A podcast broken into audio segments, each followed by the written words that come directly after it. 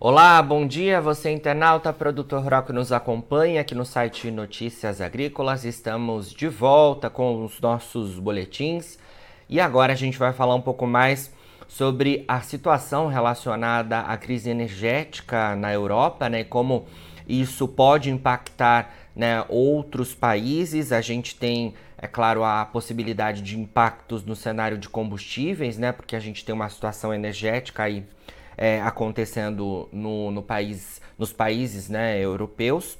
E também a gente vai tentar analisar os impactos para as outras commodities, é, como isso pode de alguma forma também impactar o agronegócio brasileiro. E para isso a gente conversa então agora ao vivo com o Bruno Cordeiro, que é analista de energia da consultoria Stonex. Bruno, muito bom dia, obrigado pela sua presença mais uma vez aqui com a gente. Bom dia, Jonas. Eu que agradeço pela, é, pela oportunidade de falar um pouquinho sobre o mercado energético europeu. E, é, bom, para iniciar, né, trazendo um contexto é, para o pessoal sobre a crise energética na Europa, Sim. é importante a gente evidenciar que é, essa crise ela se dá muito mais hoje pelo lado do mercado de gás natural europeu do que pelo mercado de petróleo e derivados. É, quando a gente olha para o mercado de gás, né, a gente vê que ele vem passando por transformações expressivas aí desde o final de 2021. É, com a interrupção né, da regulação do Nord Stream 2, que é o gasoduto que, que passa, né, faz o mesmo trajeto do Nord Stream 1, é, entre a Alemanha e a Rússia, conectado através do Mar Báltico, a gente viu que os preços eles já começaram a trazer é, um, um forte suporte né, principalmente em dezembro de 2021, em meio à redução das exportações russas após esse bloqueio da regulação Nord Stream 2. Esse, esse bloqueio das exportações russas, né, ele se deu principalmente através do gasoduto de Yamal, que é um gasoduto que faz ligação entre Rússia é, e, e, e, a União Europeia, ligando com outras fronteiras de outros países, né? E a gente viu os preços já operando em, patar, em patamares muito elevados. A partir de 2022, no entanto, a gente começa a observar mesmo o verdadeiro impacto né, no mercado de gás natural que se deu com a chegada do conflito no leste europeu. É, esse, essa chegada do conflito trouxe fortes receios aí aos agentes né, do gás natural em relação à possibilidade é, de problemas no fornecimento do gás e de petróleo por parte da Rússia para a União Europeia, visto que é, é, em 2021, né, a Rússia ela foi responsável por cerca de 40% é, de todas as importações do gás natural no continente europeu. Então, isso acabou trazendo novos suportes aos preços. Né? Os preços chegaram a patamares é, históricos, operando ali próximo a 210 euros por megawatt-hora.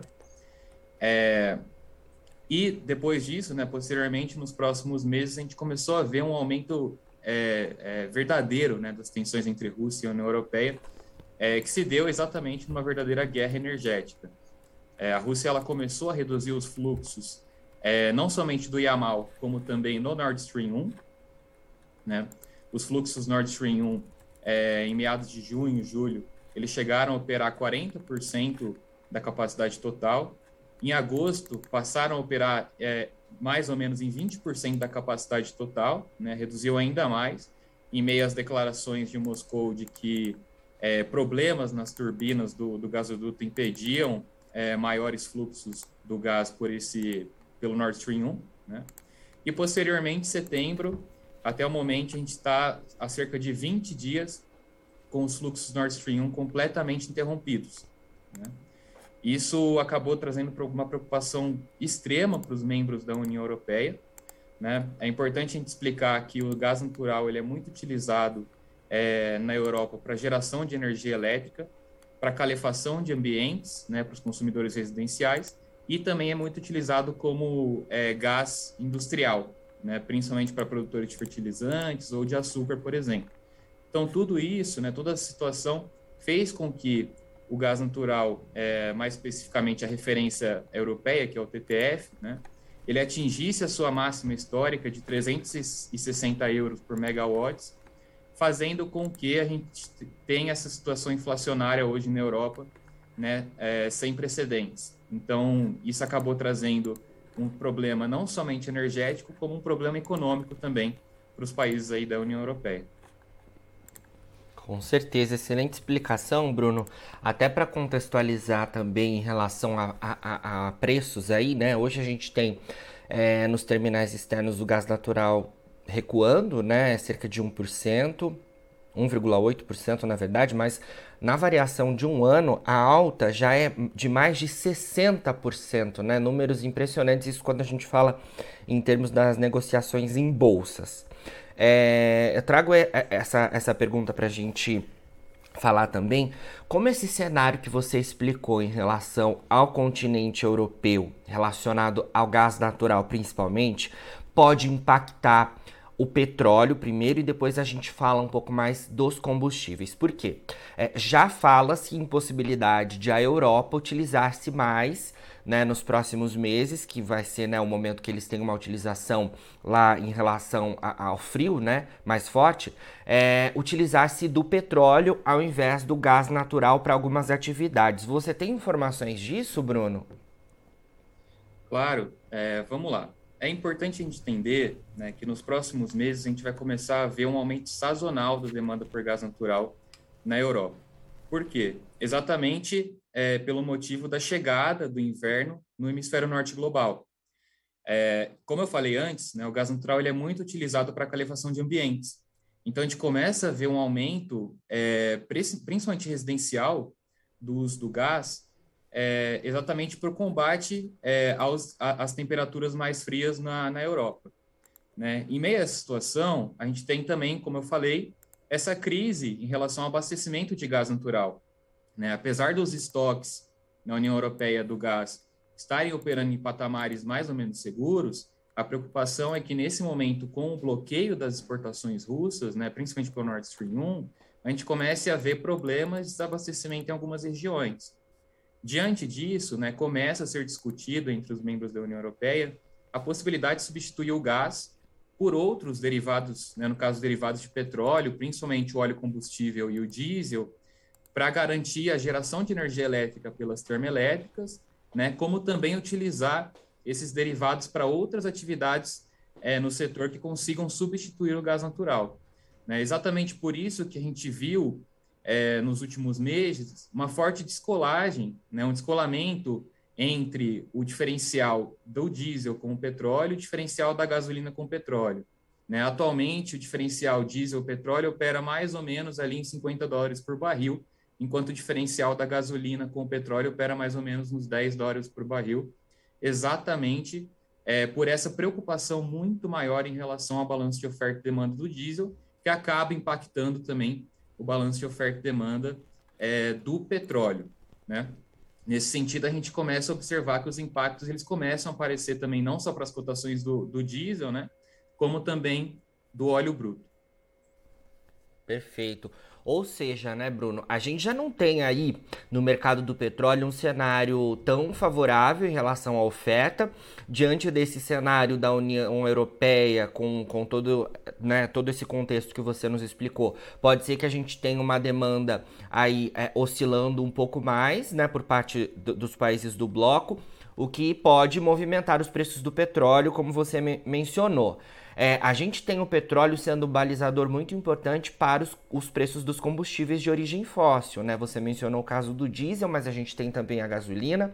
E quando os fósseis também oscilam, né? A gente tem, é claro, os substitutivos, é, os biocombustíveis também tendo algum impacto. Como é que a gente pode olhar todo esse cenário é, em relação ao petróleo, é, sendo impactado pela crise energética na União Europeia, principalmente no caso do gás natural, mas o impacto do petróleo sobre outros combustíveis e como nós aqui do Brasil podemos de alguma forma estar atentos a mais essas oscilações é, nos combustíveis, né? Que já que a gente vem acompanhando aí nos últimos meses os preços bastante voláteis.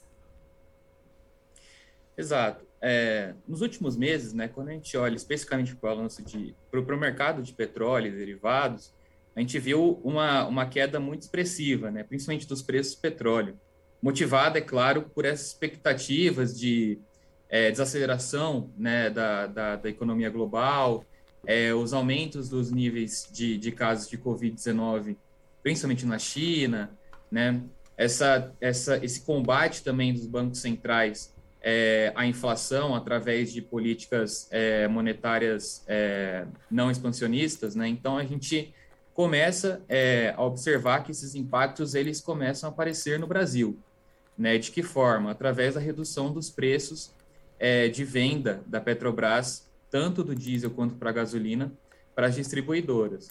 Né? De fato houve uma queda, uma queda é, importante aí desses preços, tanto no mercado doméstico quanto no mercado internacional. É, e a gente acredita, né, principalmente pelo lado do diesel, que ainda há um espaço, sim, é, para uma redução é, dos preços é, no mercado doméstico.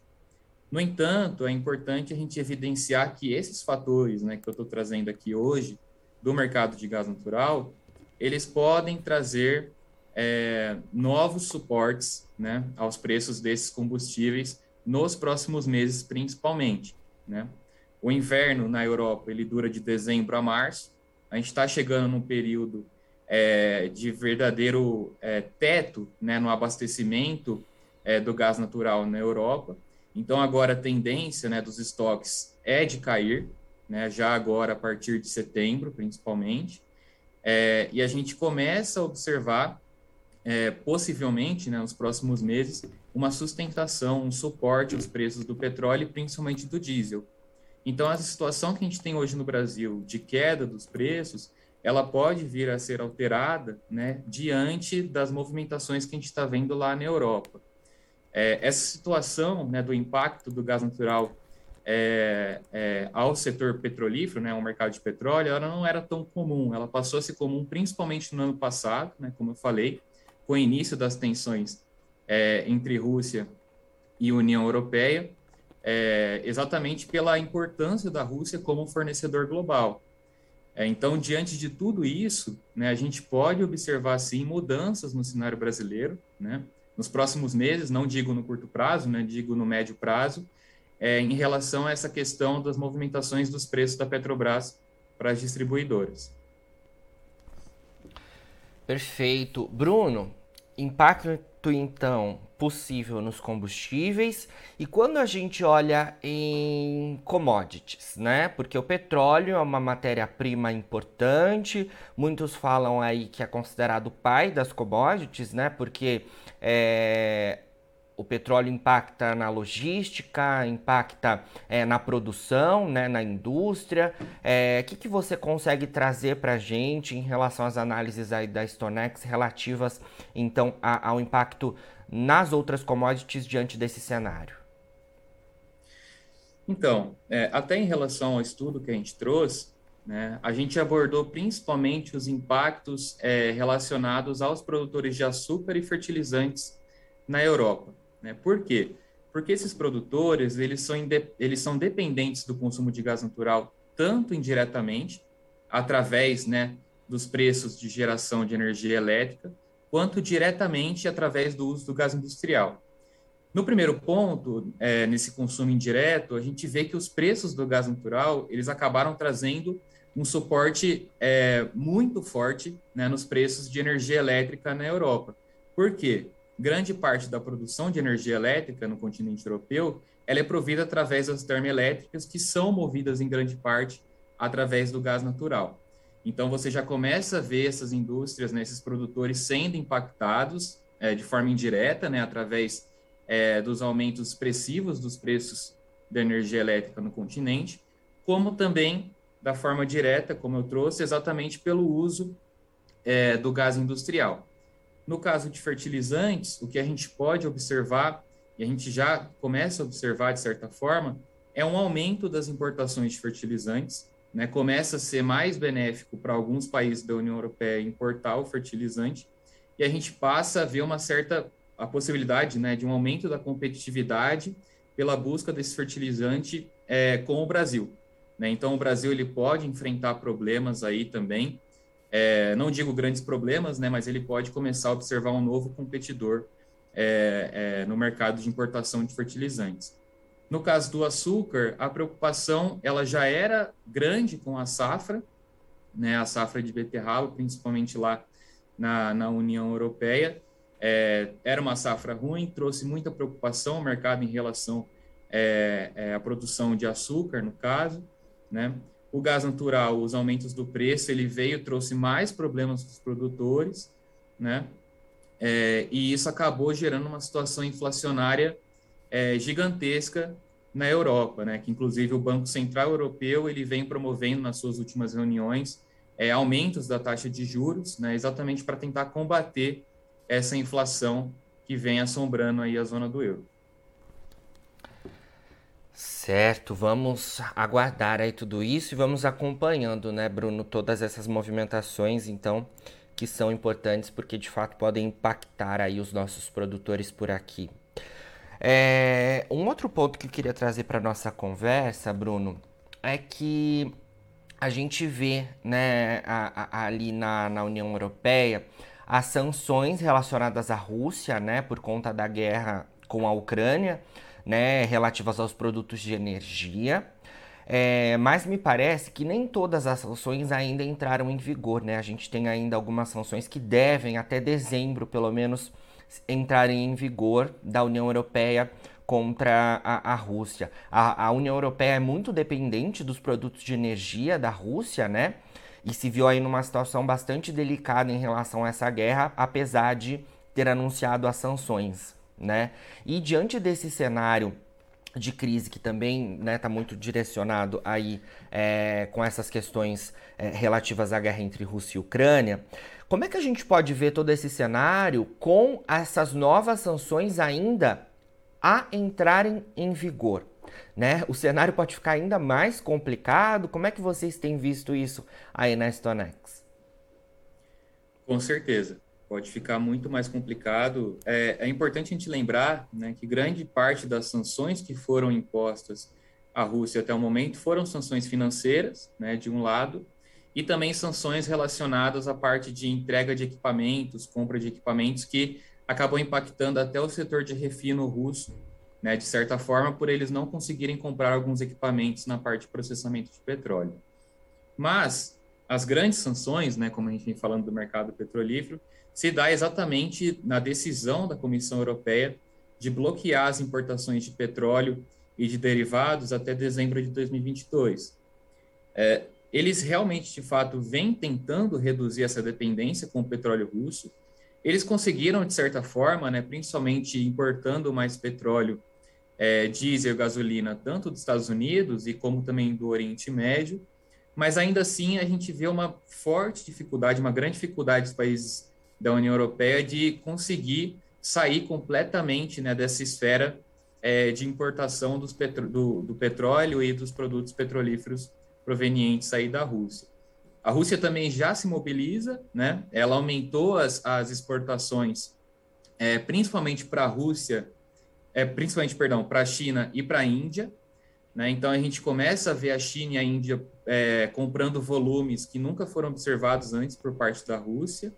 Né? Inclusive, a gente observa também a União Europeia aumentando as compras de diesel da Índia. Né? Então, de certa forma, eles acabam indiretamente consumindo é, o produto russo, né? exatamente porque a Índia ela é uma das maiores refinadoras do mundo, né? Então a gente acaba vendo que grande parte desse refino ele é proveniente através do petróleo russo e a União Europeia ela acaba é, aumentando a sua participação das compras, né, na Ásia. Então, de certa forma, a gente está vendo uma mudança né, na geopolítica do petróleo, é, que se dá nessa tendência mesmo. A Rússia acaba se movimentando mais para a Ásia, a União Europeia começa a ficar mais dependente dos produtos é, americanos né, e também dos produtos provenientes lá pelo, pelo Oriente Médio, principalmente Arábia Saudita e Emirados Árabes Unidos. Tudo isso acaba gerando os problemas logísticos que a gente vê hoje. Né, esses problemas logísticos relacionados ao transporte de petróleo e derivados, é, tanto para a União Europeia como da Rússia para a Ásia, gera, claro, esse aumento dos custos de transporte que acaba impactando todas as commodities. Perfeito. Bruno, é, diante de todo esse cenário, é, as análises de vocês da, aí da Stonex, é, é, acho que são muito difíceis, né? A gente, de alguma forma, tentar traçar um cenário de preço, são muitas variáveis, a gente já vem acompanhando um mercado é, de energia, podemos dizer assim, abrangendo todos os produtos, né? Bastante volátil, a gente teve é, muitas mudanças que antes eram inimagináveis né, em relação a, a, aos preços. Primeiro é, tivemos a situação da pandemia, depois é, a guerra entre Rússia e Ucrânia, né? Nem os, os mais assertivos analistas conseguiriam prever que algo desse tipo pudesse acontecer. Mas a gente, a gente consegue, de alguma forma, dar perspectivas aí de direcionamento é, para o mercado do petróleo, né? É, você já trouxe ali um ponto é, que eu consegui captar em relação a direcionamento.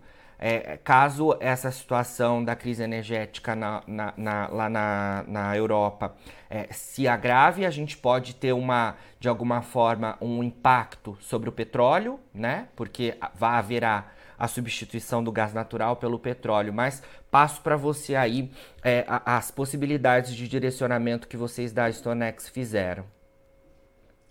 É, as nossas perspectivas hoje são de que os preços, principalmente do petróleo e do gás natural, eles se mantenham em patamares sustentados, né?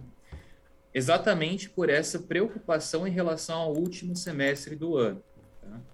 O terceiro trimestre, a gente observou um balanço de oferta e demanda menos apertado parte do petróleo. Então, a gente observou um superávit, está observando aí um superávit no mercado do balanço de oferta e demanda de petróleo. Mas o quarto é, é, trimestre, a tendência é que a gente tenha uma redução é, desse superávit, movida exatamente por essa perspectiva de aumento é, da demanda pelo diesel. Né? Então, a gente já começa a observar os preços reagindo a isso. É, nos, nos, últimos dias, né, principalmente hoje, os preços eles estão reagindo, os preços do petróleo estão reagindo principalmente à possibilidade da chegada de um furacão é, no Golfo do México, né, que é algo que não vinha sendo esperado, então a possibilidade de chegada de um novo furacão ali no Golfo do México, ele já elevou as cotações de hoje, né, caso isso aconteça, né, caso de fato esse furacão é, chegue ao Golfo do México, a gente pode ver de fato um aumento ainda mais exponencial por parte dos preços petróleo dos derivados, né, não movido tanto em relação à situação é, da Europa, mas sim por parte dos Estados Unidos, né, mas as perspectivas de médio é, e longo prazo é de fato que os preços eles se mantenham exatamente nesses patamares sustentados, o gás natural ainda mais, né? Pela situação de desabastecimento dessa commodity na Europa. A gente vai ter que entender como você vai, como vai se dar as relações entre a Rússia e a União Europeia nesse período, né? Se as é, exportações russas através do Nord Stream 1 do gás natural serão retomadas, né? Que até o momento não foram é, e também a gente vai ter que ver a situação do próprio balanço de oferta e demanda de petróleo, mas mais especificamente, como eu venho citando, do diesel. Né, eu não comentei aqui, só que os estoques de diesel, eles também operam é, nas mínimas históricas dos últimos 10 anos, tanto nos Estados Unidos quanto na Europa. Tá? E essa situação ela está exatamente por uma dificuldade do setor de refino hoje de acompanhar a demanda por combustíveis ao redor do mundo. Né? Eu digo que o problema do balanço de oferta e demanda está muito mais do lado dos combustíveis do que do petróleo. Né? Então, a gente pode realmente ver um aumento, né? um, um, um aumento dos diferenciais de preço entre o diesel e o petróleo, como também a gasolina e o petróleo, é, exatamente por essa preocupação muito mais relacionada é, ao mercado de derivados do que ao mercado do óleo bruto. E no caso do gás natural, como eu já vinha falando, né, é, os preços eles bateram ali um valor muito acima da média, né? Como eu falei, chegaram nos 310 euros por megawatts. É, claro, é provável que eles não cheguem, né? Num valor é, é, muito maior que isso, né? Nos próximos meses, mas pode acontecer do, do gás, e provavelmente vai acontecer, dele continuar se mantendo em um patamar sustentável. Certo, Bruno. Você trouxe aí a, a informação relativa a, a, ao cenário lá nos Estados Unidos, né, a, a, questão climática, né, que também pode impactar. Também tem um outro componente só para complementar, é, importante nisso tudo, né, que são as declarações que vêm lá da Rússia relativas a, a, às armas nucleares, né, com possibilidade é, de, de, serem utilizadas como defesa de território, né? Isso também de alguma forma o mercado está atento a isso, né? Mais um componente ali da guerra entre Rússia e Ucrânia que, claro, pode mexer com os preços e a gente seguirá acompanhando. Bruno, Obrigado pelas suas informações por enquanto. É, sempre que tiver novidades aí da Stonex, pode contar com a gente por aqui. E, e mais uma vez agradecemos aí as análises tão precisas de vocês. Eu que agradeço, Jonas. Desejo um bom dia. Obrigado. Bom dia. Bom, falamos aí então com o Bruno Cordeiro, que é analista de energia da consultoria Stornex, a gente trazendo então todas as informações relativas à crise energética que afeta a Europa e os desdobramentos né, desse cenário como um todo, inclusive para o Brasil e para o agronegócio brasileiro. Agora, na finalização dos nossos boletins, você fica com as nossas redes sociais, é só seguir a gente por lá e se manter atualizado sobre todas as informações de destaque do agronegócio brasileiro. E a gente segue com o nosso site no ar, fica por aí. A gente se vê, daqui a pouquinho tem mais boletins ao vivo. E Notícias Agrícolas é o site que está há 25 anos ao lado do produtor rural. Participe das nossas mídias sociais no Facebook Notícias Agrícolas, no Instagram, arroba Notícias Agrícolas e em nosso Twitter, arroba Noteagri. E para assistir todos os vídeos, se inscreva no YouTube, na Twitch, no Notícias Agrícolas Oficial.